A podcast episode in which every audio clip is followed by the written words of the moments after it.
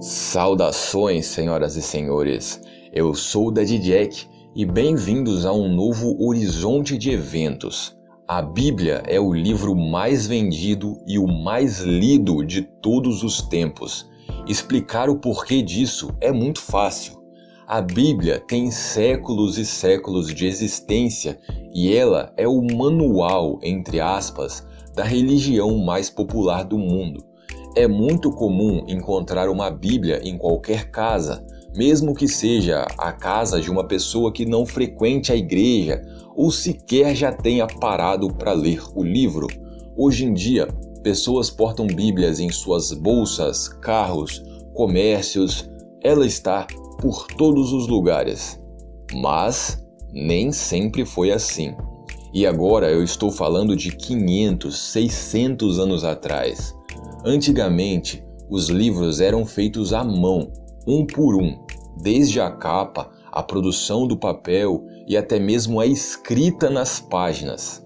Existia uma profissão chamada de copista ou escrivão. Um copista transcrevia à mão textos e símbolos de livros, partituras musicais, até mesmo reproduziam mapas.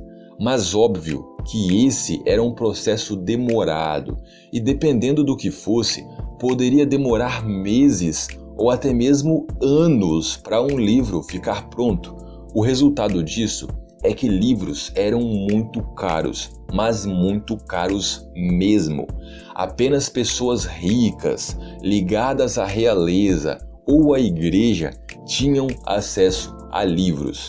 Esse acaba sendo um motivo indireto para a maioria das pessoas serem analfabetas durante todo o período medieval. Não tinha por que saber ler se não tinha o que se ler. Mas enfim, isso mudou em 1450 com a invenção de uma máquina chamada prensa móvel, inventada por um homem chamado Johannes Gutenberg. Olhem só como essa máquina funcionava. Existiam pequenos bloquinhos de metal e cada um desses blocos continha uma letra, um número, um símbolo. E esses blocos eram organizados numa placa maior, em ordem, para formar todas as palavras e frases de uma página inteira. E aí se passava tinta sobre os blocos que eram pressionados contra o papel pode parecer muito trabalhoso em comparação com as tecnologias que já temos hoje em dia, mas na época isso foi uma verdadeira revolução. Enquanto um copista conseguia escrever apenas 40 páginas por dia, uma máquina dessas conseguia produzir 3.600 páginas por dia. Ou seja, se gastava muito menos tempo para produzir muito mais e ainda era mais barato. Foi assim que não apenas a Bíblia, mas os livros em geral, a literatura, a leitura, passou a ser algo acessível também para as pessoas pobres. Mas, de toda essa história, ainda temos uma curiosidade bem interessante para observar: as famosas Bíblias de Gutenberg.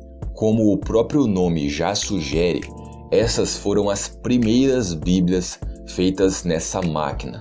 Porém, meio que elas são o que hoje em dia nós chamaríamos de edição de luxo.